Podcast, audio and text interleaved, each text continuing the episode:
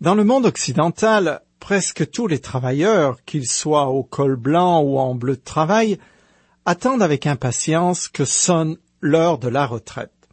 On s'y prépare au moins mentalement, on anticipe en faisant des tas de projets. On voit ça comme un second souffle, une deuxième vie. Mais pour beaucoup, cet âge d'or est de courte durée ou d'une qualité relativement médiocre, car au fil du temps, l'état général de santé se dégrade, les problèmes typiques des vieux se font plus fréquents pour finir par des maladies sérieuses. Alors vient l'heure du bilan. Car on ne peut pas s'empêcher de penser à ce qu'a été sa vie, ses amis, les faux et les vrais, les opportunités ratées, les erreurs de parcours et les Ah si j'avais su. Il est dur de refléter sur une existence qui est sur son déclin et proche de sa fin. Le rideau qui tombe n'épargne personne. Même les grands de ce monde doivent un jour quitter la scène. Au soir de sa vie, David fait un retour sur lui-même. C'est plutôt positif. À tout seigneur tout honneur, le grand roi va d'abord proclamer la bienveillance infinie que l'Éternel lui a témoignée. Il lui rend alors un vibrant hommage avec un long cantique suivi d'un court poème. Ensuite, il pose un regard sur ceux qui le secondèrent durant tout son règne. Ce furent à la fois des fidèles serviteurs et de vaillants héros. Cette galerie se compose de trente-sept hommes qui faisaient tous partie de ces troupes d'élite et qui se distinguèrent par leur bravoure au service de la nation d'Israël. Ils sont répartis en deux groupes de trois guerriers et un groupe de trente-deux. Je commence à lire cette liste. Voici les noms des plus vaillants guerriers de David. Le premier est Yosheb. Il était chef d'un groupe de trois. C'est lui qui, avec son javelot, tua huit cents hommes au cours d'un seul combat. Verset 8. Bien sûr, tout au long de ce paragraphe, il va s'agir d'exploits guerriers je suis d'accord que c'est quelque peu choquant pour nous au jour d'aujourd'hui. La plupart de ces hommes faisaient partie de ceux qui se joignirent à David quand lui-même était en fuite devant le roi Saül qui voulait le tuer. Ces guerriers étaient eux aussi des parias pour une raison ou pour une autre. C'est d'ailleurs ce que dit un texte du premier livre de Samuel que je rappelle. Et tous les gens qui étaient dans la détresse, tous ceux qui avaient des dettes, et tous les mécontents se rallièrent à lui et il devint leur chef. Il y eut ainsi quelques quatre cents hommes qui se regroupèrent autour de David. À cette époque, ceux qui avaient été obligés d'emprunter à cause des aléas de la vie n'avaient aucun autre recours que de devenir esclaves pour rembourser leurs créances, ou bien hors la loi pour subsister. Je continue en compressant. Le second était Éléazar, fils de Dodo et petit-fils d'Aoi. Il était l'un des trois guerriers qui accompagnèrent David lorsqu'il défia les Philistins rassemblés pour la bataille. Ce jour-là, l'Éternel accorda une grande victoire à Israël. Après lui vient Shama. Il y avait là un champ couvert de lentilles. Les Israélites avaient pris la fuite devant les Philistins, mais Shama prit position au milieu du champ, le libéra et frappa les Philistins. Ainsi l'Éternel accorda une victoire éclatante. Verset 9 à 12. Les Philistins avaient l'habitude d'attendre le moment des récoltes pour envahir Israël et tout piller. Cet homme, Shama, décida de défendre ce champ de lentilles à lui tout seul en invoquant l'Éternel qui intervint par un miracle. C'est ainsi qu'il remporta cette victoire contre les Philistins. Je continue plus loin avec le deuxième groupe de trois. David se trouvait alors dans son refuge fortifié et un poste de Philistin occupait Bethléem. David fut soudain pris d'un brûlant désir et s'écria Qui me fera boire de l'eau du puits qui se trouve à la porte de Bethléem? Alors les trois guerriers pénétrèrent dans le camp des Philistins et puisèrent de l'eau au puits qui est à la porte de Bethléem. Ils l'apportèrent et la présentèrent à David. Mais il ne voulut pas en boire, et il la répandit en libation pour l'Éternel. Tel fut l'exploit de ces trois guerriers. Versets 15 à 17. David a grandi à Bethléem et alors qu'il est enfermé dans son refuge comme un oiseau en cage, il a soudainement envie de boire de l'eau qui lui rappellera sa tendre enfance. Ce second groupe de trois aimait David au point de risquer leur vie pour lui. Après avoir entendu sa requête, ils se consultent et décident de tenter le coup. Ils partent de nuit, traversent le camp ennemi, remplissent une gourde et reviennent avant le lever du jour. Mais David, plutôt que de boire l'eau rapportée par ces hommes, en fait une offrande à l'Éternel. Par ce geste, il veut signifier qu'il est indigne d'un tel dévouement et que Dieu seul mérite que l'on risque ainsi sa vie pour lui. Un certain nombre de prophètes et de prêtres de l'Ancien Testament sont ainsi morts en défendant la cause de l'Éternel. La plupart des disciples de Jésus-Christ, dont onze des douze apôtres, ont fini martyrs. Et la liste n'est pas terminée. Je continue le texte en compressant et finis ce chapitre. Abishai, frère de Joab, était le chef de ce groupe de trois, mais il n'égala pas les trois du premier groupe. Benayahu tua deux puissants héros moabites. C'est aussi lui qui, un jour de neige, descendit au fond d'une citerne pour y tuer un lion. C'est encore lui qui tua un Égyptien de taille impressionnante armé d'un javelot. Il bondit sur lui armé d'un simple bâton, et lui arracha son javelot dont il se servit pour le tuer. Il fut le plus estimé parmi les trente, mais sans égaler ceux du premier groupe des trois. David confia à Benayahu le commandement de sa garde personnelle. Versets 18 à 23. Benayahu était aussi le chef des mercenaires appelés les Kérétiens et les Pélétiens. Il sera nommé à la tête de l'armée par le roi Salomon. Abishai était le commandant en second de l'armée régulière de David. Son nom apparaît fréquemment tout au long du second livre de Samuel. Quant à son frère Joab, qui fut le chef d'état-major durant tout le règne de David, il n'est pas mentionné dans la liste de ces trente-sept hommes, ce qui est quelque peu surprenant. Il faut dire que c'était un homme particulièrement cruel que David avait essayé d'écarter de ses chefs militaires, mais il n'y était pas parvenu. La suite du texte donne les noms du groupe des trente, en fait trente-deux pour être exact. Cette expression est une désignation conventionnelle pour une petite troupe armée d'une trentaine d'hommes environ, mais il peut y en avoir quelques-uns en plus ou en moins et quand même s'appeler groupe des trente. Uri, le Hittite, en faisait partie. C'est lui que David fit assassiner afin de prendre sa femme. Nous voici arrivés au chapitre 24 qui s'ouvre sur une autre faute de David. Cet incident eut lieu vers la fin de son règne et faisait certainement partie des préparatifs en vue de l'accession au pouvoir de Salomon.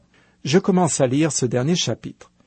L'Éternel se mit de nouveau en colère contre les Israélites et il incita David à agir contre leurs intérêts en lui suggérant l'idée de faire le recensement d'Israël et de Juda.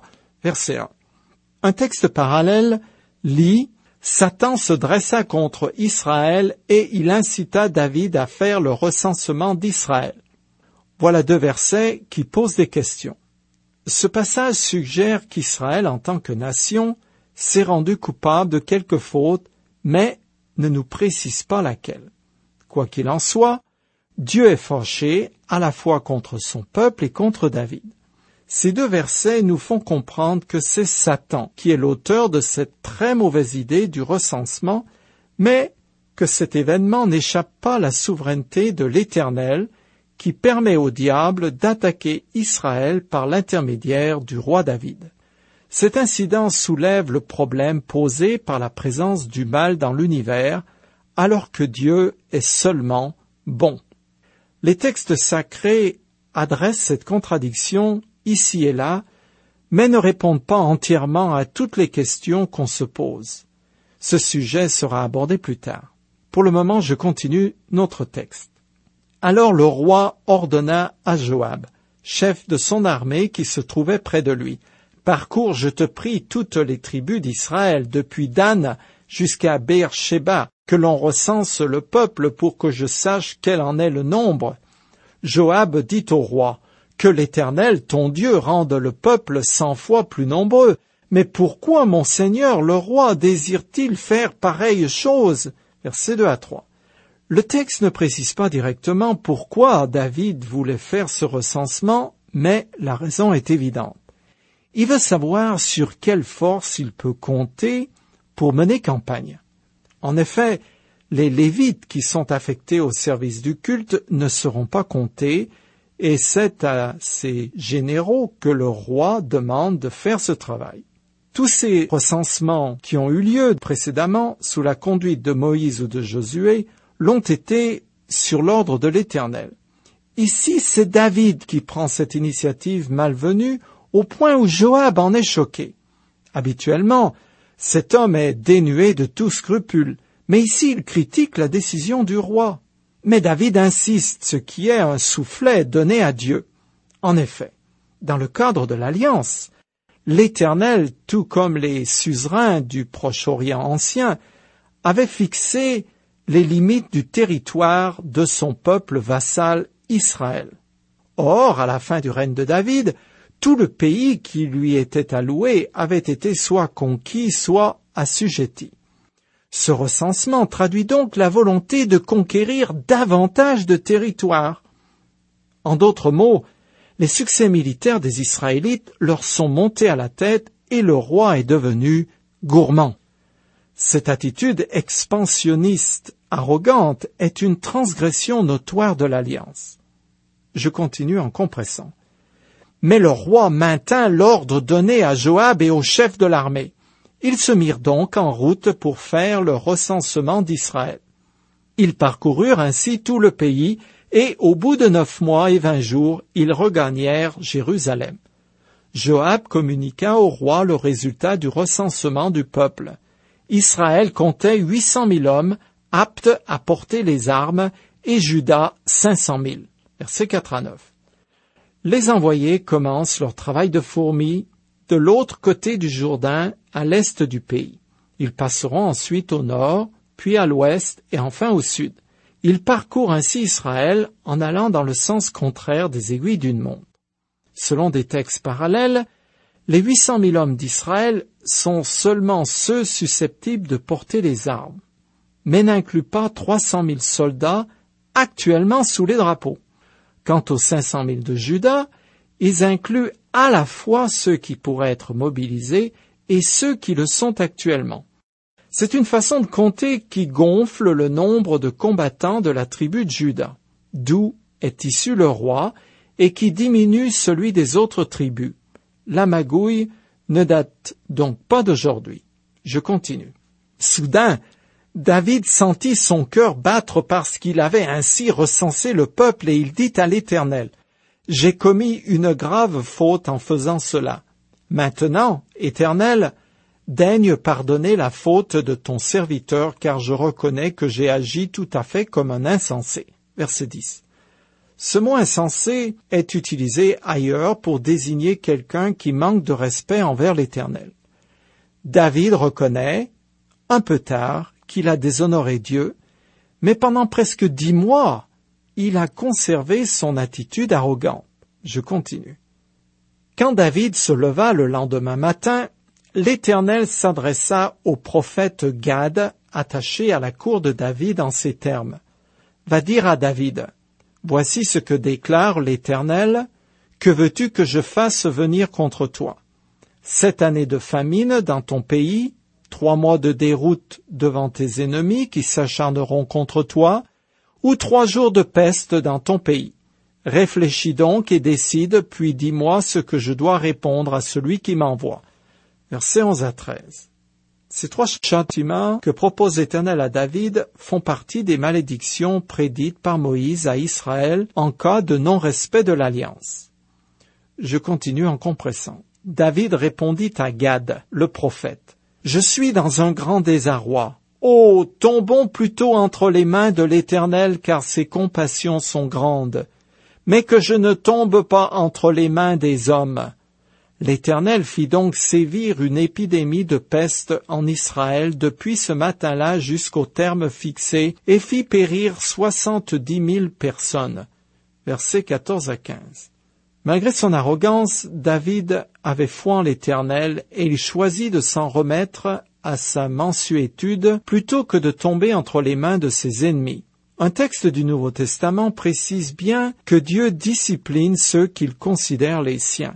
Je le lis. Le Seigneur corrige celui qu'il aime. Il châtie tous ceux qu'il reconnaît pour ses fils. Supportez vos souffrances. Elles servent à vous corriger. C'est en fils que Dieu vous traite. Si vous êtes dispensé de la correction qui est le lot de tous les fils, alors vous êtes des enfants illégitimes et non des fils. Fin de citation. Même si l'Éternel est parfois sévère, il est aussi miséricordieux, comme le dit le psalmiste. Il ne tient pas rigueur sans cesse, et son ressentiment ne dure pas toujours. Son courroux dure un instant, sa faveur est pour la vie. Toi, tu ne gardes pas ta colère à jamais, mais tu prends ton plaisir à faire grâce. Fin de citation. Un chirurgien sert à accommoder les déchirures corporelles, mais Dieu seul peut penser le cœur brisé et réconforter l'âme meurtrie. Je continue le texte. L'ange allait étendre sa main sur Jérusalem pour la dévaster, mais l'Éternel ne voulut pas ce malheur et y renonça. Il ordonna à l'ange qui était en train de décimer le peuple, Cela suffit maintenant, retire ta main. L'ange de l'Éternel se tenait alors près de l'air d'Orna, entre ciel et terre, son épée dégainée à la main. Versets 16 à 17. Les anges apparaissent dans l'Écriture comme les instruments de l'exécution de la volonté divine, notamment de ses jugements. C'est aussi l'ange de l'Éternel qui a frappé de mort tous les premiers-nés d'Égypte afin que Pharaon laisse les Hébreux quitter son pays. Je continue plus loin tout en compressant. Ce même jour, Gad, le prophète, se rendit auprès de David et lui ordonna Monte à l'air d'Orna et dresse-y un autel à l'Éternel. Orna, qui était en train de battre du blé, vit le roi et ses ministres venir vers lui. Il sortit et se prosterna devant le roi le visage contre terre et il demanda Pourquoi mon seigneur le roi vient-il vers son serviteur? David lui dit Je viens t'acheter cette aire pour y bâtir un autel à l'Éternel afin que cesse le fléau qui sévit contre le peuple versets 18 à 21. D'après une tradition digne de foi, cette aire de battage se trouvait sur le mont Morija, au nord de l'enceinte de Jérusalem. C'est à cet endroit que le roi doit offrir des sacrifices, parce que c'est là que se trouvait l'ange de l'Éternel, quand il lui fut ordonné d'arrêter la dévastation du pays. Je finis le second livre de Samuel en compressant. Orna répondit à David, que mon Seigneur le roi prenne l'air et qu'il offre ce qu'il jugera bon. Regarde, voici les bœufs pour l'Holocauste, les herses et l'attelage des bœufs fourniront le bois. Ô roi, je te donne tout cela. Mais le roi lui déclara Non, je n'offrirai pas à l'Éternel mon Dieu des holocaustes qui ne me coûteraient rien. Et David acheta l'air et les bœufs pour cinquante pièces d'argent. Il bâtit là un autel à l'Éternel et y offrit des holocaustes et des sacrifices de communion. Ainsi l'Éternel se laissa fléchir en faveur du pays, et la plaie fut détournée d'Israël. Versets 22 à 24. David paye rubis sur l'ongle pour les bœufs et le bois. Il n'agit pas selon l'habitude des rois de l'époque, qui prenaient ce qu'ils voulaient sans dédommagement. Ça me démange de dire quelque chose de désobligeant concernant certaines pratiques des gouvernements démocratiques, mais je m'en abstiendrai. Les écrivains hébreux utilisaient différents procédés littéraires afin de donner des enseignements pertinents. Mis à part ces quatre derniers chapitres que je viens de couvrir et qui sont placés en appendice, La quasi-totalité des deux livres de Samuel est encadrée par deux cantiques. Celui de David à la fin qui fait écho à celui d'Anne, la mère du prophète Samuel, et qu'on trouve au tout début. Ce fait est important car il met en valeur des attributs essentiels de Dieu. En effet, malgré la complexité, la cruauté, et l'obscurantisme des situations humaines qui sont décrites, ces deux hymnes à la gloire de l'Éternel Dieu sont ainsi placés pour témoigner de sa souveraineté et de sa fidélité à sa parole. C'est lui, comme l'a dit Anne, qui fait mourir et vivre, dépouille et enrichit. Et c'est encore lui qui, comme le dit David, sauve les humbles et abaisse les orgueilleux. Et encore, L'Éternel est ma forteresse, mon rocher, mon libérateur. Il est mon Dieu, le roc solide où je me réfugie, mon sauveur tout-puissant, mon rempart et mon bouclier. Mon asile est en lui. Fin de citation. Malgré ses fautes grossières, David avait trouvé en Dieu sa raison d'être et le sens de la vie. À ce titre, il est pour moi un exemple à suivre.